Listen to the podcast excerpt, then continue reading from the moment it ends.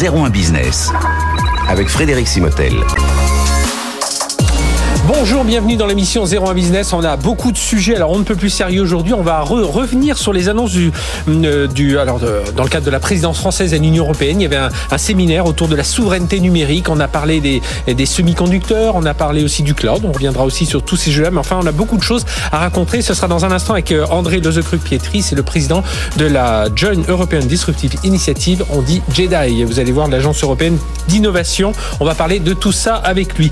On recevra ensuite Coin House. On parlera bien entendu des crypto-monnaies. Ils viennent de lever 15 millions d'euros. Et justement, pourquoi cet engouement autour des crypto-monnaies, notamment chez les particuliers? On en parlera avec lui. Deuxième partie d'émission, on reviendra sur les grands prix de l'accélération digitale. Vous savez, c'est le groupe Brand qui a gagné, mais il y avait aussi le groupe Etam. On a vu la semaine dernière euh, Colas qui était avec nous. Voilà, on aura tous les, lauréats. Ce sera avec notre partenaire Inetom qui viendra. Euh, on viendra parler de l'accélération numérique et puis on terminera avec une autre start-up. Elle s'appelle Snapshift. Elle s'occupe euh, bah, de planning, de gestion de paye, gestion RH pour les PME. Ce sera notre start-up de la semaine. Allez, restez avec nous. C'est pendant une heure. C'est sur BFM Business.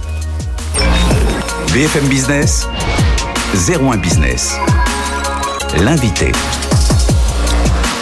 Notre invité André Lezecruc-Pietri, bonjour. Bonjour Frédéric. André, ravi d'être de vous avoir avec nous, président de la de la de la JEDI, hein, c'est la la Joint European Disruptive Initiative. C'est une agence européenne sur l'innovation, c'est ça? Vous allez déceler un peu, chercher des fonds, déceler les innovations sur lesquelles il faut. En fait, on lance des grands défis technologiques sur tout ce qui est trop risqué ou trop long terme pour le privé, mais qui peuvent être les ruptures de demain. L'idée, c'est pas de se concentrer sur les technologies d'aujourd'hui, mais c'est de préparer pour éviter de courir toujours après les derniers. Alors, vous êtes euh, bah, du coup euh, l'invité idéal pour euh, revenir sur les, les annonces notamment de, de, Thierry Breton autour de ce alors on l'appelait le Chips Act parce que le but c'est de de bah, on s'est tous rendu compte voilà de problèmes euh, d'approvisionnement en semi-conducteurs. Alors on se trompe peut-être un peu parce que les, les semi-conducteurs pour les voitures sont pas les mêmes que les semi-conducteurs qu'on a dans nos smartphones quand même hein. même si quelque part il y a les mêmes noms on voit les TSMC Intel Samsung mais entre le 2 nanomètres et le 20 nanomètres il y a quand même pas mal de différences. Euh, première réaction euh, il faut quand même y aller André. C'est il y a un côté euh, on va pas laisser les, Asiatiques et les Américains euh, faire la guerre sans nous. Faut qu'on soit bien présent. Mais selon vous, faut faire attention. Euh, ça peut vite devenir un combat perdu. Il faut vraiment choisir ses, cibles, ses champs d'action. Oui, je crois que la lucidité sur le constat, elle est essentielle. Il faut quand même se rappeler qu'est-ce qui s'est passé, pourquoi est-ce qu'il y a eu ces ruptures d'approvisionnement sur les sur les puces qui a fait que plein de chaînes d'approvisionnement type automobile ont été bloquées? C'est que en mars 2020, quand il y a eu la pandémie, tous les constructeurs ont arrêté leurs commandes. Les usines asiatiques, et aujourd'hui c'est un sujet qui est partagé aux États-Unis mhm. et en Europe, c'est la même chose. Aujourd'hui, la concentration, elle est essentiellement en Asie, chez Samsung et TSMC notamment pour les puces les plus performantes. Se sont dit, bah il faut qu'on redirige, donc ils ont redirigé vers notamment euh, les produits de grande consommation, euh, les, les téléphones portables, etc. Et quand l'automobile est reparti euh, fin 2020, début 2021, bah les places étaient prises. Mhm. Et donc c'est pour ça qu'il y a eu des ruptures. C'est pas parce que, c'est vraiment ça la, la raison essentielle. Deuxième chose, aujourd'hui j'entends beaucoup parler du fait qu'il faut se concentrer sur les dernières technologies. Alors on parle en fait des nodes, en fait c'est la, la, taille des, des semi-conducteurs. Aujourd'hui en Europe on est à 10 nanomètres, 15 nanomètres, 50 nanomètres. Et aujourd'hui on veut faire une grande cathédrale à 2 nanomètres. Il faut pas oublier aujourd'hui il n'y a pas de clients en Europe pour ça. Ceux qui achètent ça, c'est Apple, c'est Facebook, euh, euh, c'est Samsung, etc. Donc, il faut créer l'écosystème. Donc, c'est un bon pas mais il faut absolument avoir une démarche d'écosystème, penser à l'amont, penser à l'aval. Un, un élément très concret aujourd'hui, il n'y a pas d'outil de design qui ne soit pas américain. Mhm. Alors qu'aujourd'hui, c'est véritablement le design qui maîtrise l'architecture du, du, du semi-conducteur. Et euh, la troisième chose que, que, que je pense qu'il faut faire, c'est aussi d'essayer de, de réfléchir de manière un petit peu transverse. On a senti qu'il y a quand même un petit peu, enfin, il y a un vrai esprit d'équipe à la tête de la commission entre la concurrence et l'industrie, euh, pour, euh, pour, pour parler de manière un petit peu subtile. il faut lier les deux. Aujourd'hui, ceux qui seront demain les grands acheteurs, c'est les grandes plateformes technologiques. C'est Facebook qui crée ses propres semi-conducteurs, c'est Google, c'est Amazon. Facebook qui d'ailleurs veut, avoir le supercalculateur le plus puissant du monde. Mais c'est avec eux qu'il faudrait faire un deal en disant, mhm. vous êtes sous pression monopolistique en Europe, venez charger nos, nos, nos fabs, hein, nos, nos, fonderies qu'on va qu'on qu'on va mettre en place en Europe. Comme ça, ça sera rentable parce que alors une fonderie, une, énorme usine comme ça de semi-conducteurs non chargés, c'est pas juste un coût d'investissement gigantesque. On parle aujourd'hui de 20 milliards d'euros mais c'est des pertes absolument colossales. Oui, c'est ce que disait. D'ailleurs, je conseille à tous ceux qui nous écoutent de, de regarder en replay l'interview qu'on a vu ici même Didier, de Didier Lamouche, hein, ancien patron de, de Bull, de ST Micro. Enfin voilà, il, il connaît et puis il continue évidemment à être. Euh, et puis Idemia, là, c'était son, son dernier poste. Il, il parle de tout ça. Et il dit justement, en plus, il y a cet éco, il y a tout cet écosystème. Il dit exactement, son constat est exactement le même hein, que, que le, le, vôtre. Voilà, il faut choisir choisir ses cibles. et là, ce que vous dites, c'est vraiment, il faut s'ouvrir. il le dit aussi, hein, il faut s'ouvrir davantage vers des acteurs qui sont pas forcément ceux auxquels on pense. Euh, regardez ce qu'a fait Taïwan. Taïwan aujourd'hui, les semi-conducteurs, c'est quelque part son assurance vie. C'est pour ça qu'ils ne vont jamais transmettre, en tout cas pas aujourd'hui et pas dans les années qui viennent, leur dernière technologie à l'Europe, quel que soit le prix qu'on paye. Mhm. Parce que c'est ça qui fera que l'île taïwanaise restera, restera, restera protégée. Euh, donc il faut absolument s'assurer qu'on on ait cette démarche euh, stratégique. Et j'irai un petit peu plus loin aussi, c'est qu'il faut qu'il y ait une dimension recherche qui soit axée sur le coup d'après. Le coup d'après, c'est pas forcément une linéarité là de faire toujours plus petit, c'est les semi-conducteurs euh, euh, optiques, c'est tout ce qui est autour de, enfin les processeurs mhm. optiques, c'est tout ce qui est autour évidemment du quantique, c'est tout ce qui est autour de ce qu'on appelle le neuromorphique sur lequel justement Jedi lance un, un challenge. C'est en fait des semi-conducteurs qui, qui, sont beaucoup plus semblables à ce qui se passe sur notre cerveau, dans notre cerveau et qui, qui en fait interconnectent avec les neurones et les synapses et où il n'y a pas une partie hardware et une partie software, ce qui est le cas aujourd'hui. Ça, c'est véritablement les avancées où l'Europe a la possibilité mhm. de, euh, de vraiment de inventer le futur et c'est pas c'est pas dans 20 ans. Hein. on parle de 3, 5, 6 ans. Et c'est un pari sur l'avenir parce que c'est vrai, on se replonge 20 ans en arrière. TSMC, euh, si on avait cru, si on avait regardé TSMC, ils investissaient à perte. Hein. Et aujourd'hui, on voit qu'ils sont les leaders mondiaux. Donc c'est c'est un peu ça de ça dont il faut s'inspirer. Il y aura des, des erreurs, sans doute, des voies qu'on n'aurait peut-être pas dû prendre, mais sans doute de, tout ce que vous dites, André. Euh, bah, là, on a quand même euh, des cartes à jouer dans, dans, dans plusieurs domaines.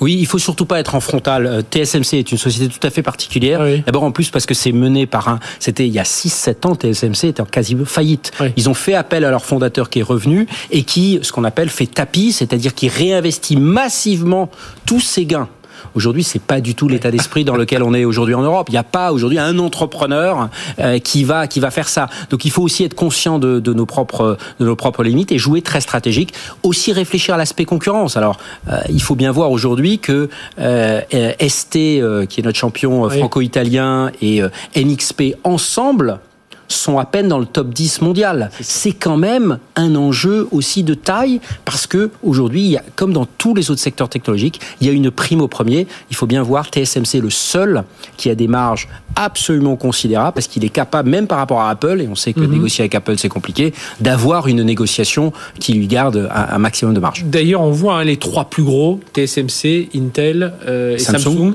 Voilà, et derrière, alors il y en a beaucoup, il y a les Broadcom, il y a les Qualcomm. Aujourd'hui, c'est les seuls à pouvoir faire du 5 mais c'est les, trois. On, voit qu'il y a vraiment cette place et, eux vraiment ça, marche. Même si Intel parfois on les sent un peu chancelants, non, ça, marche quand même bien. Et d'ailleurs ils le prouvent dans les investissements euh, qu'ils vont faire. Ça veut dire que c'est à la fois de ce que ce que j'entends, ce que vous nous dites, André, c'est à la fois un, combat technologique parce qu'il faut bien choisir ses cibles, un combat économique. Bon, il faut aller chercher les fonds hein, pour tout ça. Un combat politique aussi. Hein, euh, on le sent bien, politique et géopolitique.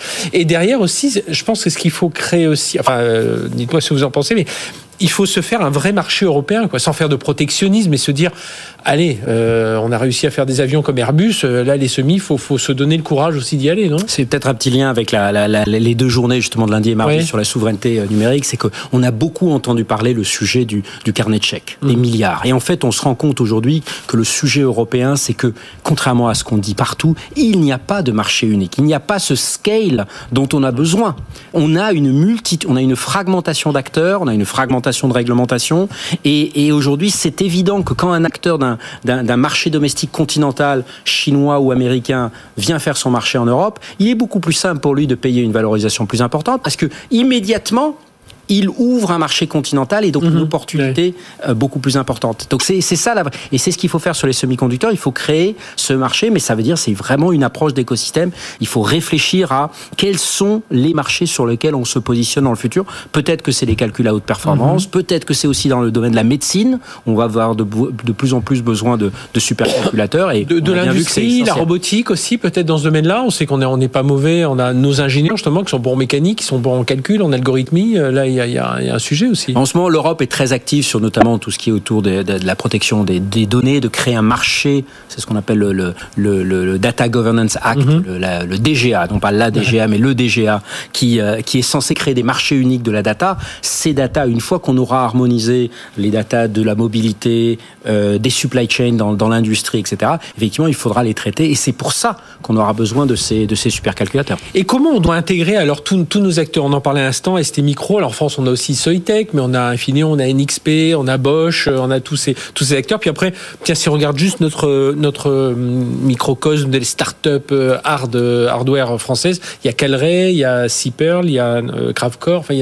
Comment on doit les intégrer alors ce, toutes ces entreprises-là dans cette stratégie euh, européenne Alors, nous, nous, notre approche, elle est toujours de, de vérifier que l'excellence soit au rendez-vous. Il faut surtout éviter le consortium pour le consortium, parce qu'on a trop souvent tendance en Europe à mélanger deux objectifs légitimes. Un, celui d'excellence technologique, et deux, celui d'avancer. C'est légitime, euh, comme un continent uni et qu'il n'y ait pas de différence trop importante entre le nord, le sud, l'est et l'ouest. Le problème, c'est que trop souvent, on mélange ces deux, ces deux, ces deux objectifs, donc on, on saupoudre sans forcément vérifier qu'on soit au top du marché. Toutes les entreprises que vous avez cités sont des leaders dans leur secteur. Et il faut le garder. Et d'ailleurs, ils vont très bien. Regardez les résultats de ST, de NXP, mhm. d'Infineon, sont, sont excellents. La véritable question, c'est quels sont les marchés d'avenir? Et c'est là où il faut absolument se positionner. Moi, je me suis toujours très très euh, inquiet quand je vois des mécanos industriels, mais c'est sûr que la politique de la concurrence doit aussi encourager la création de, de, de, champions, parce que ces champions vont pouvoir se permettre de faire les investissements. Aujourd'hui, il y a trois seuls acteurs qui maîtrisent le 5 nanomètres, c'est ceux que vous citiez, Samsung, Intel, et même Intel a eu du mal avec sa dernière euh, usine à 7 mhm. nanomètres. Ça, veut dire aussi qu'il faut aller un peu plus vers euh, des alliances directement avec des industriels. On a, parlé de ces industriels du numérique, des Google, Amazon, Facebook, mais des industriels aussi peut-être dans l'automobile, des industriels peut-être travailler aussi beaucoup plus comme ça que être un simple fournisseur. Voilà, on, voit comment Tesla euh, a fonctionné. S'ils ont eu, ils, ont peut-être mieux géré leur, logistique, mais en même temps, euh, Elon, enfin Elon Musk et ses ingénieurs ont décidé d'avoir des, composants. Il n'y a pas un composant pour les, enfin je grossis le trait, mais pour les essuie-glaces, un autre pour les phares. Il y a un seul composant qui va piloter 4-5 choses. C'est peut-être là aussi où il y, a, il y, a, de gros efforts à faire. Je parle de la voiture, mais ça peut être dans, le, dans la robotique industrielle. Tout à fait. On a, on a parfois trop une tendance à faire, c'est comme dans un slide PowerPoint où on, on fragmente toutes les toutes les pièces. Aujourd'hui, on se rend compte que qu'il faut aussi voir les semi-conducteurs comme un comme un comme un euh, comme permettant à certaines industries euh, de se développer. En anglais, en bon français, on dirait enabler, et pas juste se dire on va être les meilleurs en semi-conducteurs parce que si on n'a pas de marché derrière, ça sert pas à grand chose. Donc effectivement, aujourd'hui, les semi-conducteurs, il faut s'assurer qu'on en maîtrise les dernières technologies pour s'assurer que les produits qui en sortent, grand public ou industriel, soient au meilleur du marché. Ce que vous citiez sur Tesla est tout à fait exact, c'est qu'eux ont une, une compréhension, contrairement à beaucoup de constructeurs automobiles, de ne pas voir les 40 ou 50 euh, calculateurs qu'il y a dans une voiture haut de gamme aujourd'hui mhm. euh, comme euh, séparés, mais comme un tout, ce qui leur a permis de reprogrammer leur operating system. Et donc, quand il y avait un déficit de tel ou tel composant, ils ont pu rebasculer. Alors, c'est pas aussi simple que ça. Et, je reviens sur cette notion d'intégration entre hardware et mhm. software. Et ça va à l'encontre de cette idée un peu classique de euh, de de, de, core business qu'on a. Non, aujourd'hui, il y a quand même une prime dans certains cas, une certaine notion euh, d'intégration euh, verticale. Alors, si on peut pas le faire, c'est cette notion d'écosystème. Mhm. Et c'est là où, normalement, les Européens, qui, qui pensent beaucoup plus en système, ont un atout à, prévaloir. et qu'on sorte pas de l'usine avec nos palettes en cherchant ensuite le, client. Et c'est ce qu'il faudra faire, si je peux me permettre, avec, avec aujourd'hui, il y a euh, sur les 43 milliards annoncés par le commissaire Breton, il y a 30 milliards qui sont euh, dédiés aux aides nationales pour attirer on pense évidemment à, Intel. Il faut absolument éviter que, comme on l'a fait avec Tesla, il y a une bagarre entre les différents pays, européens qui ne font pas. Alors là, pour le coup, il faut s'inspirer des Chinois qui sont impitoyables en transfert de technologie. Ça nous a coûté d'ailleurs très cher en termes de transfert, plus ou moins euh, volontaire, d'ailleurs très souvent involontaire. Donc, il faut, il faut surtout éviter une course à l'échalote entre la France et l'Allemagne. Bon courage, connaissant assez bien les deux pays. Malheureusement, c'est pas, c'est pas ce, ce, ce vers quoi on tend, mais on peut, on peut espérer que ça se passe différemment exiger d'un tel euh, que euh, euh, que les meilleures technologies soient transférées ou un autre acteur. Mhm. Oui, c'est pas juste leur dire installez-vous là. Et avoir un vrai plan pour sortir de la dépendance. C'est-à-dire, il faut qu'il y ait un plan post-Intel dès aujourd'hui et le dire très clairement. C'est-à-dire, il mangera son pain blanc pendant quelques années ce qui permettra à cette société qui est quand même pas en très très grande forme de, s'en sortir, d'avoir. Mais il faut qu'on s'assure que justement ensuite on transférera la tech, parce qu'aujourd'hui on n'a plus la compétence de créer ces usines en Europe. Ouais, donc, alors c'est pas perdu, mais il faut bien cibler, bah, il faut, faut bien cibler ces combats. Et, et, juste un dernier mot, et la recherche, je l'avais dit très rapidement, mais la recherche c'est un point aussi crucial. Alors on sait qu'on a des bons ingénieurs, etc. Mais enfin bon, on voit, on entend quand même cette polémique de moins de maths. Alors pour les filles, euh, euh, il y a moins de filles qui font des maths, mais je crois que globalement on fait moins de maths. Donc parce que là aussi des ingénieurs, c'est des maths, hein, euh, quelque part au début, de la physique, etc. Et, et, là, ça va être, il y a un investissement aussi. Hein. C'est des maths, c'est de la physique, c'est de la réalité virtuelle, parce que de plus en plus ces, ces chipsets sont, sont développés sur des sur des jumeaux numériques, euh, euh, c'est absolument essentiel parce qu'on sent bien qu'on arrive quand même à une certaine limite physique et mhm. c'est pour ça que ces, ces puces à 2, à 5 ou à 2 nanomètres sont tellement importantes parce que ça permet aussi de, de concentrer, de limiter la consommation énergétique, mais on arrive quand même à des limites euh, physiques et donc il faut absolument explorer je vous dis, le neuromorphique. Et, et aujourd'hui, on voit quand même que ce ne sont pas les acteurs établis qui vont faire ces ruptures parce qu'ils mhm. ont trop à perdre, ils ont trop investi et c'est naturel. Mhm. Là, il faut parier. Ils ont des actionnaires au-dessus. Hein, il faut parier. Vous parliez de Graphcore, c'est qu'ils sont quand même, c'est d'abord des Britanniques. Il, y a, il y a plein de, de petites startups dans le domaine de l'optique, mais ils rament pour euh, pour faire des pour faire des financements parce que pour le coup, c'est pas le, le, phénomène du, du, digital. Ça sera pas les capitaux risqueurs classiques qui n'ont pas qui sont pas forcément outillés pour comprendre ces, ces business models. Eh bien, on se reverra pour en parler de, de tous ces sujets. Merci André Lozecruc-Petri, donc président de la JEDI, cette agence d'innovation qui va chercher ces innovations de rupture. vous l'avez compris, il y en a aussi dans les semi-conducteurs et il faut en choisissant nos combats, ben, rien n'est perdu. Soyons optimistes. Hein. Voilà, il faut juste bien flécher les investissements. Merci, d'avoir été avec nous, euh, André. Tout de suite, bah, tiens, on continue dans ces technologies de pointe et justement là aussi, on se débrouille pas trop mal dans les crypto-monnaies. On va recevoir le patron de CoinHouse. BFM Business, 01 Business. L'invité. CoinHouse, euh, bien évidemment, on va parler de crypto-monnaie avec le CEO de CoinHouse, Nicolas Louvet. Bonjour. Bonjour Nicolas, merci d'être avec nous. Vous venez de lever 15 millions d'euros pour devenir l'une, bah, la première, on l'espère pour vous, future crypto-banque européenne. Alors, euh, on, se souvient de vous parce que vous aviez été le premier acteur français crypto à, vous enregistrer en tant que, alors ce qu'on appelle le PSN, prestataire de services sur actifs financiers auprès de l'AMF. C'est, enfin, ceux qui connaissent cet univers bancaire savent que c'est quand même un, un, moment important hein, dans, dans, pour une entreprise. Enfin, c'est, c'est une, une, validation importante et vous, êtes, vous avez fait la, c'est la même chose au Luxembourg, hein, c'est ça? Exactement. C'est plus qu'important. En fait, c'est obligatoire. Oui, voilà en plus. Voilà. c'est vous, c'est vous qui le dites. Alors, fondé en 2015, euh, vous avez là, vous pulvérisez les, les, votre chiffre à faire. Moi, ma première question, c'était de dire, parce qu'on va voir, vous essayez de, de démocratiser un peu hein, l'accès au Bitcoin pour euh, que ce soit les Français, que ce soit les institutionnels, que ce soit des entreprises, enfin au Bitcoin, aux, crypto-monnaies, pardon. Et pourquoi un tel attrait là? Je, je, Alors, je dis des chiffres. Alors, parfois, 8, 8% des Français ont investi dans les crypto-monnaies. Euh, enfin, on, trouve ça incroyable, alors que je suis sûr qu'il n'y a pas autant qui, qui est dans la bourse CAC 40 qui existe depuis des, des lustres euh, investissent beaucoup moins. Bah c'est, en effet, c'est assez, euh, assez flagrant puisque euh, une étude de l'EMF a montré qu'il y avait seulement 6,7% des gens qui avaient investi dans des, dans des actions alors que la possibilité d'investir dans les actions existe depuis des décennies. Oui. Donc il y a, y a, quand même un, un désamour des, des mhm. épargnants français euh, vers cette classe d'actifs, alors qu'au contraire, les cryptos qui sont beaucoup plus récentes euh, montrent déjà un intérêt assez fort, euh, avec en effet jusqu'à 8% euh, des adultes français qui, qui ont possédé ou qui possèdent de la. Ce sont des chiffres, c'est Capgemini, je crois, qui a sorti. C'est une étude de KPMG. KPMG, pardon, KPMG. Dont, dont la, on, en parlera en fait lundi mhm. prochain avec Cédrico au, au ministère des, des, Finances, où il y a justement une restitution de, des travaux de cette. Et, et qu'est-ce qui fait? Parce que on voit alors certes, on voit l'attrait, un bitcoin qui valait 8000 dollars il, y a 18 mois qui en vaut, alors il y a des hauts débats, 30 000, 50 000. Donc il y a un attrait comme ça de se dire, tiens, je peux peut-être me faire de l'argent facile. Mais pas que quand même. Qu'est-ce qui fait cet attrait selon vous bah, Déjà, je pense, Frédéric, il faut quand même pas se limiter à Bitcoin. Alors je sais que oui, je, parle de Bitcoin, c'est le logo euh, de, de, de, la plus euh, importante des crypto euh, des crypto actifs et du crypto monnaie est juste derrière vous mais en réalité euh, c'est bien plus riche que ça. Et d'ailleurs quand nous on fait des enquêtes sur la plateforme pour savoir qu'est-ce que les clients souhaiteraient qu'on qu'on améliore, le premier critère qui ressort, c'est ajouter plus de coins. c'est la diversification. c'est la diversification parce qu'ils ont envie. On en propose 43. Euh, dans quelques jours, on va en proposer euh, pas loin d'une cinquantaine parce qu'on va ajouter euh, quelques crypto clés comme Sand par exemple, mhm. le token de Sandbox, ou Elrond qui est un projet qui est assez couru, ou ou d'autres qui sont également dans, dans l'univers des metaverses comme Decentraland. Et, et, donc, ce que les gens recherchent aussi, c'est l'intérêt et le développement de cet écosystème. C'est un écosystème qui est très riche Aujourd'hui, la capitalisation totale du marché euh, crypto-actif, c'est 2,5 trilliards.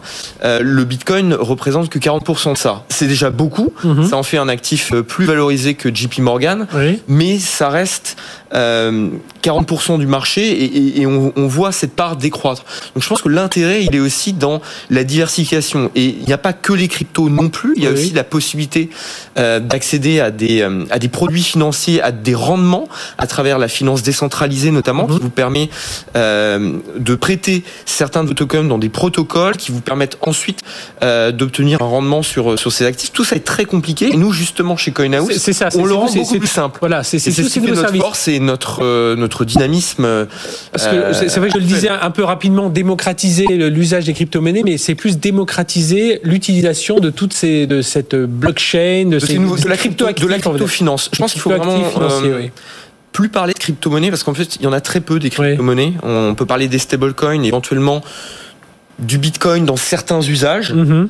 Moi, je préfère le terme crypto-actif, euh, qui a beaucoup ah plus de, profondeur, beaucoup plus de sens, et, qui un, NFT, c'est pas une monnaie. Hein. Oui, et puis, et puis peut-être que crypto-actif, quand vous parlez de diversification, là, on comprend un peu mieux. On se dit, ben oui, euh, vous, vous venez d'en donner quelques familles, et donc vous, avec CoinHouse, le, le but, c'est de, euh, bah, de proposer davantage de services, proposer davantage de conseils autour de, autour de tout ça? Nous, notre objectif, c'est d'aider les particuliers également les entreprises dans une optique un petit peu différente à diversifier leur épargne. Mhm. Aujourd'hui, il est sain euh, d'avoir une épargne euh, bancaire euh, dans des produits immobiliers, dans des produits de sécurité. Le livret A, malgré son taux plutôt très bas et qui ne permet pas de combattre l'inflation, et quand même un rendement sécurisé. Nous, ce qu'on va proposer, c'est mettez quelques pourcents de votre épargne mhm. de façon raisonable et on va vous accompagner parce qu'on a des questionnaires euh, qui sont très proches des questionnaires euh, MIF dans lesquels on va vous, vous poser des questions sur votre patrimoine, sur votre appétit au risque et on vous dira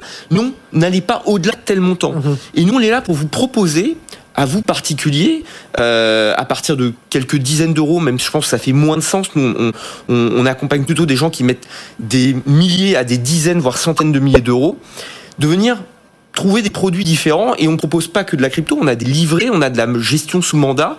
Vous pouvez nous confier la gestion de votre Donc c'est ça, ça c'est innovant. On définit un peu notre profil avec vous, avec vos questionnaires. Et à partir de là, vous allez dire alors est-ce que vous êtes plutôt dans le risque, est-ce que vous êtes plutôt euh, père tranquille euh, et Comme voilà, votre banquier quand il fait bien son travail, le fait. Alors il y en a moins qui le font euh, correctement aujourd'hui et les applications mobiles sont pas assez humaines pour pouvoir mhm. proposer ce genre de service euh, de qualité. Et en plus, on va vous expliquer aussi les différents mécanismes et euh, on va répondre à vos questions.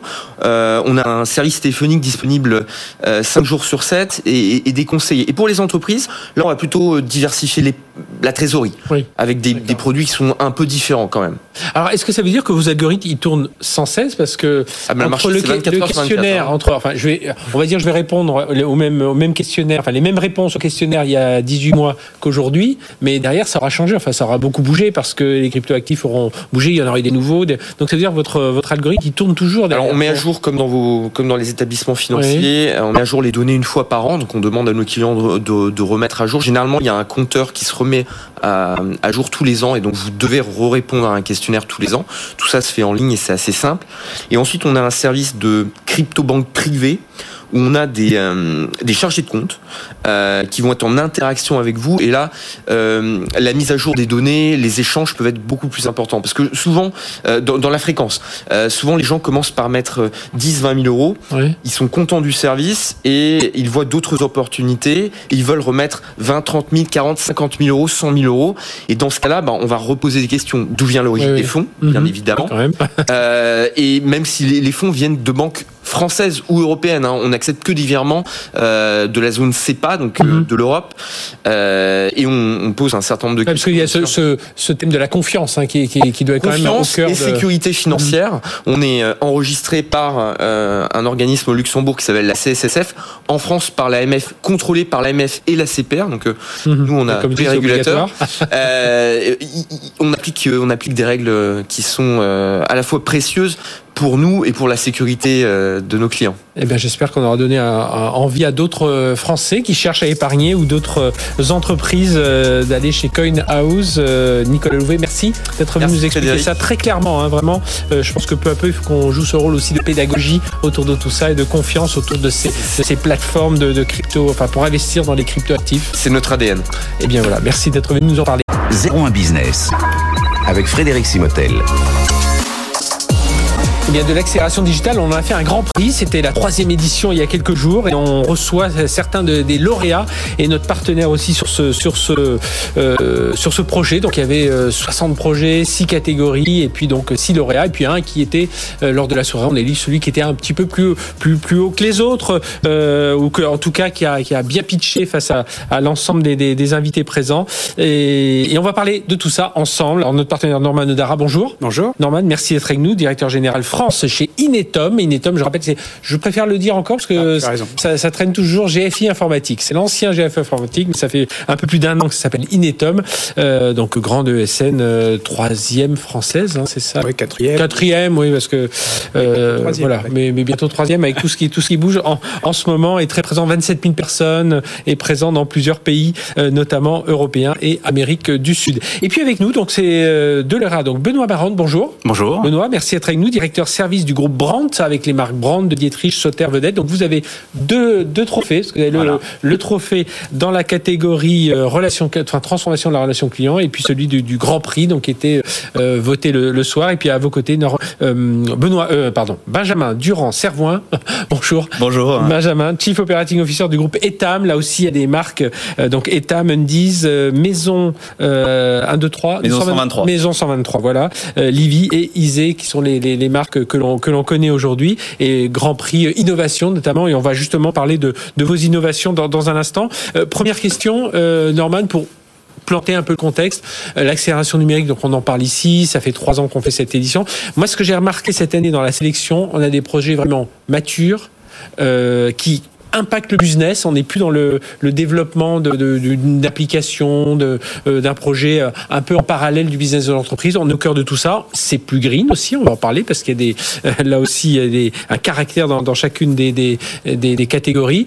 Et, et puis on voit aussi autre chose. On voit que tant les dirigeants que les collaborateurs, tout le monde avance euh, d'un seul mouvement, pas forcément pour les mêmes raisons. Hein. Certains, c'est euh, relation, meilleure relation client, meilleure, euh, meilleure production, et puis les collaborateurs, c'est plus de, euh, plus de collaboratif, plus de communication. En tout cas, ça y est, là, voilà, ça, ça devient un standard. Alors c'est très clair, euh, c'est très clair. On, on, on, sait le mesurer puisque nous on a mis en place un, un, baromètre justement pour essayer de mesurer au fil de, du temps euh, l'évolution de ces tendances. Donc euh, comme tu l'indiques, déjà il y a une convergence entre les actifs, les salariés et puis les dirigeants vers ces sujets de, mm-hmm. de transformation qui sont plus de la transformation, qui sont vraiment un flux continu. Oui, c'est ce qu'on c'est ce qu'on promeut, mais il y a une, une, une adhésion véritablement à ce concept. Euh, et puis, euh, on a des euh, tendances lourdes qui existent déjà depuis quelques années dans, dans l'investissement sur la relation client. C'est le premier driver d'investissement ou de levier de performance pour les, pour les, pour les dirigeants. la data, évidemment, après une phase où on a investi sur des infrastructures, sur la collecte, le storage. Bah maintenant, on est vraiment sur je valorise euh, je monétise euh, vraiment pour impacter le business. Mhm. Euh, donc c'est ce qu'on a vu effectivement dans les grands prix cette année. Et puis on a des tendances plus plus nouvelles. le green, même si c'est un, un ancien, je dirais, oui, on en parle depuis quelques années, mais qui ça remonte à la surface. Exactement. Il, il revient, il revient fort. Enfin, il, il, même il prend son ampleur maintenant du fait d'un certain nombre de contraintes. Je pense qu'on aura l'opportunité mhm. d'en parler. Alors justement, on va parler de, de, des projets très concrets. Benoît, donc chez Brandt. alors tout a démarré. Alors c'est c'est de la formation faite par les techniciens de Brandt pour pour, voilà, les... pour les consommateurs. Alors, et, l'idée, elle est, elle est partie parce qu'on se disait mais pourquoi pas l'avoir fait avant? Il y avait peut-être pas un besoin, mais tout d'un coup là le besoin s'est dessiné pendant le confinement. Alors le besoin, voilà, s'est précipité avec le confinement mhm. et surtout le confinement a été en fait un facteur d'accélération à la fois pour nous et également pour les consommateurs. Parce qu'on a vu qu'il y a une euh, déjà une situation de crise. Hein. On était lors du confinement, on ne pouvait plus envoyer nos techniciens chez, chez les consommateurs. Il y avait un besoin pour les consommateurs énorme, effectivement, et donc on a dû mettre en place de la réparation à distance. Donc c'est le consommateur lui-même qui est devenu le réparateur d'électroménager. Donc il y avait effectivement un besoin et une attente très forte dans ce contexte-là, mhm. qui a fait qu'on a déployé quelque chose qu'on n'aurait peut-être pas fait avant dans les mêmes conditions, puisqu'il n'y avait pas non plus la même réception au niveau des consommateurs. Après, je pense que ce qui, ce qui joue aussi, c'est que vous arrivez dans une période où on parle d'économie circulaire, de tout ça, donc où ça, tout, ça résonne en tout le monde de dire c'est trop bête de jeter cet électroménager alors que c'est juste une petite pièce, un plastique parfois qui Exactement. donc là, il y a cet environnement-là qui fait qu'on est plus sensible au fait de réparer plutôt que de réacheter. Donc le fait d'avoir développé aussi et facilité la réparation les consommateurs sont plus sensibles à ça, donc l'arbitrage se fait plus vers la réparation. Donc c'est des offres qui ont plus d'écoute, on va dire, aujourd'hui, mhm. qu'il y a quelques années. Et encore une fois, il y a aussi le, la partie digitale qui s'est développée. Et pendant le confinement ou après le confinement, euh, le fait de faire une consultation à distance, c'est devenu une pratique et on, on y adhère. Donc là, on fait la même chose avec un technicien. Le fait de commander par Internet, c'est devenu beaucoup plus répandu. Envoyer des pièces donc euh, par Internet, c'est pareil. C'est des choses qui sont qui ont plus d'écoute et donc le fait d'avoir pu le déployer dans ces conditions-là euh, ont facilité et accéléré effectivement le déploiement. C'était des choses qu'on avait en tête. On avait déjà des benches, on avait mhm. déjà aussi des, des projets dans les Ça s'est accéléré. Et alors comment on entraîne tout le monde? Parce qu'il faut entraîner euh, euh, bah, évidemment les techniciens qui vont être au, cœur de, au cœur de l'action, mais il faut entraîner euh, bah, ceux du digital qui vont pousser aussi sur, le, sur les sites. Il faut entraîner la relation client. Enfin voilà, c'est toute l'entreprise qu'il faut entraîner. Alors, dans l'entreprise, enfin chez Brandt, on avait déjà donc des projets de digitalisation. Donc mhm. lors du confinement, on a pu basculer beaucoup de personnes. Oui, ça, et c'était préparé. On avait déjà ça, des, des, projets. Mais le fait encore une fois du confinement ou de la pandémie, ça permet aussi de, de se mettre sous contrainte. Et dans l'adversité, on trouve des solutions. Et chacun a trouvé des solutions et a, a été embarqué en fait mhm. dans ce contexte-là. Ce qui a donné une dynamique, encore une fois, qu'on n'avait pas forcément dans un cadre normal en fait. Et qui va vous servir aujourd'hui, euh, euh, évidemment, pour lancer d'autres d'autres projets? Clairement, c'est une dynamique qui a été lancée et sur lequel on, on, on continue d'avancer. Donc tout ce qui a été mis en place et présenté lors de des, des projets là qu'on a mis en avant, on a encore effectivement des, des, des potentiels importants puisqu'on a, on peut développer des, chatbots, euh, s'appuyer sur de l'IA. On a des produits qui vont être lancés qui sont de plus en plus connectés, hein, donc mhm. les, les, appareils électroménagers, les fours, etc. Et Maintenant, les, tout le monde a un smartphone et c'est un vecteur sur lequel on peut effectivement communiquer avec le, le consommateur, interagir. Le, le, technicien qui fait un diagnostic à distance utilise la visio. On a des, de la réalité augmentée qui peut aussi arriver par ce, ce ouais. canal. Donc on a encore une, un champ des possibles qui s'ouvre et qui est très important et on voit qu'il y a une dynamique, une réceptivité qui est forte. Et encore le green là-dessus est aussi important parce que là on parle de réparation, de SAV, d'économie durable et le fait là aujourd'hui d'avoir facilité la réparation, on voit qu'effectivement ça aussi donne des attentes aux consommateurs oui. et des réponses avec des offres diverses. Et puis je pense ça, ça paraît anecdotique comme ça mais on est on, a, on est fier quand on a réussi à réparer quelque chose chez soi là. c'est quelque chose qui est fondamental enfin qu'on a on a eu des résultats au-delà de nos attentes hein, puisqu'on a réussi à réparer euh, sans se déplacer à domicile dans 60% des cas. Donc là, c'est bien le consommateur mmh. qui a réparé.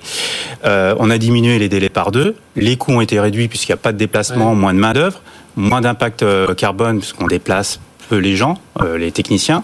Et euh, la fierté du consommateur, c'est quelque chose d'extraordinaire. Mmh. Effectivement, j'ai réparé moi-même, j'ai fait aussi une bonne affaire, j'ai fait des économies et j'ai fait un geste pour l'environnement parce que j'ai pas jeté mon appareil. Ça, ça, ça, veut dire que derrière, je rappelle, dernier fabricant français de gros électroménagers en France, il y a, il y a deux sites industriels. Hein, c'est ça, ça. Donc on a un site à Orléans et un autre à Vendôme qui fabriquent essentiellement des produits de cuisson. Et après, on a aussi donc le siège qui est à Rueil-Malmaison mmh. et la plateforme SAV qui est à, dans le Val d'Oise à Saint-Ouen. Ça veut dire aussi, on parle parle souvent d'industrie 4.0. Ça veut dire que derrière, vous réfléchissez aussi à la partie plus, plus hardware, enfin plus hardware, beaucoup plus en amont en tout cas. Plus en amont, oui. Donc là, il y a des projets. Donc on avait aussi présenté des, des projets côté industrie où là aussi on, on, va plus loin. Donc je parlais de la connectivité. Donc on va embarquer de plus en plus effectivement de, de connectivité sur, sur les produits électroménagers et également tout ce qui est dans l'industrie. Aujourd'hui, on va pousser vers l'industrie 4.0 avec euh, la réalité augmentée, la réalité virtuelle pour aller plus loin, simuler des, des, des situations aussi.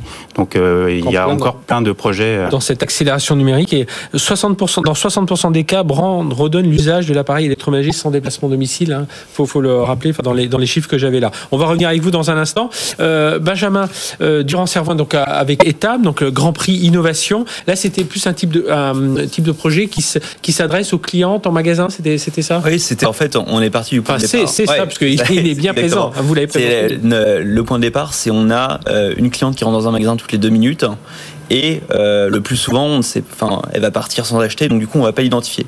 Et pourtant, on peut exploiter plein de choses si on savait qu'elle était venue et que euh, améliorer traîné devant certains articles. Exactement. Donc, euh, du coup, on a travaillé sur une application pour nos vendeuses pour les aider à identifier la cliente et ensuite faire plein de scénarios une fois que la cliente est identifiée. Et grâce à ça, ça nous permet d'améliorer le service qu'on offre à nos clientes, mais aussi de mieux les comprendre et de pouvoir du coup améliorer nos processus au quotidien. C'est l'application AppMag Oui, c'est l'application AppMag. Donc, qu'est-ce qu'elle concrètement euh, la vendeuse, elle a cette application, qu'est-ce qui se passe euh, bah, du coup, en situation donc, dans le magasin? la, cliente arrive, la vendeuse a l'application vient vous voir, vous donnez votre nom, vous êtes identifié, et une fois que vous, on vous est identifié, on va pouvoir vous recommander des produits, par exemple, parce qu'on sait ce que vous avez vu sur notre site internet il y a quelques jours, mhm. on va pouvoir vous dire, bah, en fait, euh, on a vu que vous avez aimé ce produit-là, est-ce que vous voulez venir laisser en cabine? Euh, donc ça, c'est une des applications. Si vous voyez un produit qui vous plaît, mais malheureusement, il n'y a pas la taille, ce qui se produit euh, de temps en temps, euh, grâce à cette application, la vendeuse peut directement proposer, bah, en fait, on l'a sur le site web, est-ce que je vous le commande, je vous le fais livrer en magasin ou je vous le fais livrer directement chez vous? Et ça, ça prend un clic, donc c'est vraiment mmh. sans couture. En cabine, on a plein d'innovations aussi sur comment éviter à ce que la cliente sorte à demi nue de la cabine pour demander de l'aide et du coup pouvoir interagir avec sa vendeuse et la faire venir à elle plutôt que de devoir aller la chercher, ce qui se passait jusqu'à présent. Et à la fin, sur toute la partie euh, encaissement. Euh, avant, ça prenait, on va dire, entre 2 et 3 minutes sur la partie purement encaissement, mais il y avait la queue avant, donc ça prenait 5-7 minutes euh, de manière générale. Et maintenant, en 1 minute, 1 minute 30, si vous avez fait le parcours avec votre vendeuse, on vous fait le check-out, vous donnez votre carte bleue, on vous encaisse et c'est fini, vous pouvez partir. Tout un projet autour de la data, quoi. C'est vraiment. En fait, c'est vraiment, enfin, le projet, le point de départ, c'est comment on simplifie l'expérience pour la cliente, qu'on la rend mhm. encore plus riche qu'elle n'est aujourd'hui.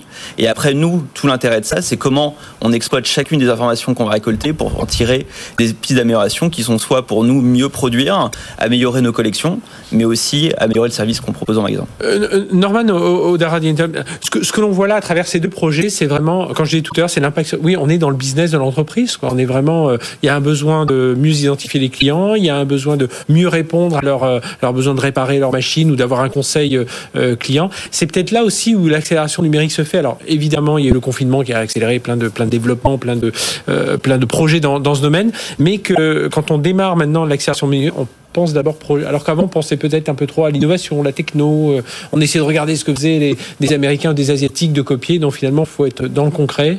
Oui, et puis je pense que, enfin, c'était l'exemple de Brandt aussi euh, qui, qui, était assez euh, caractéristique de ça, c'est que l'innovation, elle part du terrain. C'est, il me semble, si je me souviens bien, un technicien de terrain qui a d'abord pris l'initiative de dire on pourrait faire ça comme ça. Donc ça, ça fait référence à, à également l'évolution des du style de management, de la collaboration au sein de, l'entreprise, euh, avec l'envie euh, d'innover.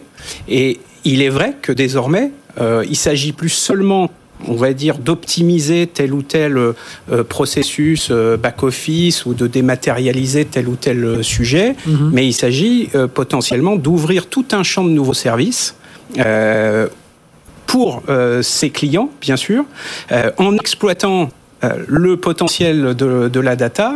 Et ça, euh, là encore, il y a encore un, monde qui est en train ah, de, s'ouvrir, enfin qui reste euh, à aller conquérir. mais à chaque fois, dans tous ces exemples, ce qui, ce qui, ce qui est vraiment toujours étonnant, mais au bon sens du terme, c'est l'impact mesuré sur des chiffres d'affaires, sur euh, des coûts, euh, sur euh, satisfaction client, des, des, niveaux de panier qui augmentent. Mm -hmm. C'est extrêmement clair. Oui, Benjamin, c'est ce qu'attendent aussi les dirigeants aujourd'hui euh, du groupe Etam, c'est quand ils voient ce type de projet, c'est derrière quel est l'impact sur mon, sur mon chiffre, et là, hop, on continue, euh, on va plus loin, on progresse. Bah, c'est vraiment c'est un enjeu de transformation business avant tout et de changer notre business model. C'est-à-dire qu'on reste des retailers avec euh, oui, la base, quasiment 1400 boutiques à travers mmh. le monde, mais c'est comment le digital vient renforcer l'expérience qu'on offre en magasin, parce que euh, faire du retail aujourd'hui est différent de ce qu'on pouvait le faire hier. Donc du coup, comment euh, chaque initiative qu'on va mettre en place, qui va demander beaucoup d'investissement aussi côté formation, s'assurer que les équipes de vente adhèrent au projet et s'accaparent les nouveaux outils, se traduit derrière en impact économique. En, en plus, sachant qu'avec la on, on, se rend compte aujourd'hui que, enfin, c'est pas une évidence que je dis, mais chaque client est différent. Euh, non, mais on, ouais. on, essaie de définir toujours des grandes familles. Alors, euh, voilà, mais on se rend compte que, bah oui, un client, il va aller souvent sur le web, puis, pendant, puis à un moment, il va plus y aller pendant pendant quatre mois. Il va aller en boutique parce que ouais. pour X raisons. Donc ça aussi, il faut, faut savoir le suivre. Bah, c'est sûr. Et puis en fait, ça amène à se questionner en permanence parce qu'il y a toujours des nouvelles informations qui vont tomber, qui vont. Euh, on avait une conviction que ça se passait comme ça, et en fait, ça se passe plus comme ça, ou ça a changé, ou il y a plus qu'une portion qui le fait. Et donc du coup, de pouvoir collecter ces informations, s'informer, c'est vraiment clé pour pouvoir continuer d'évoluer, mmh. parce qu'en fait, notre cliente continue d'évoluer et euh, on a besoin de la suivre le plus finement possible.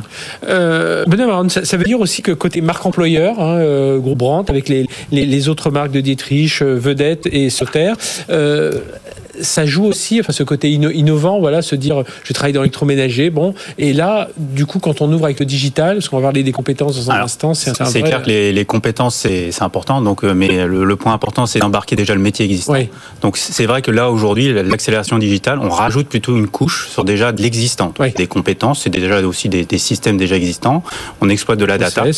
et après effectivement, on a besoin de quand même de compétences supplémentaires. Alors soit on va la chercher sur des partenaires extérieurs, mmh. ou effectivement là, on attire effectivement de nouveaux profils sur des technologies qui sont effectivement assez transverses, pas mm -hmm. au cœur du métier de l'électroménager comme chez Brandt, mais effectivement des, du, du web, oui, sur les, la data, la data. on a fait des, des, tutoriels, on s'est mis sur YouTube, voilà. donc, et ben ça c'est pas notre cœur de métier, mais effectivement on a besoin de compétences et d'approches euh, nouvelles qui sont pas notre cœur de métier. Donc oui, c'est des, des opportunités qui sortent.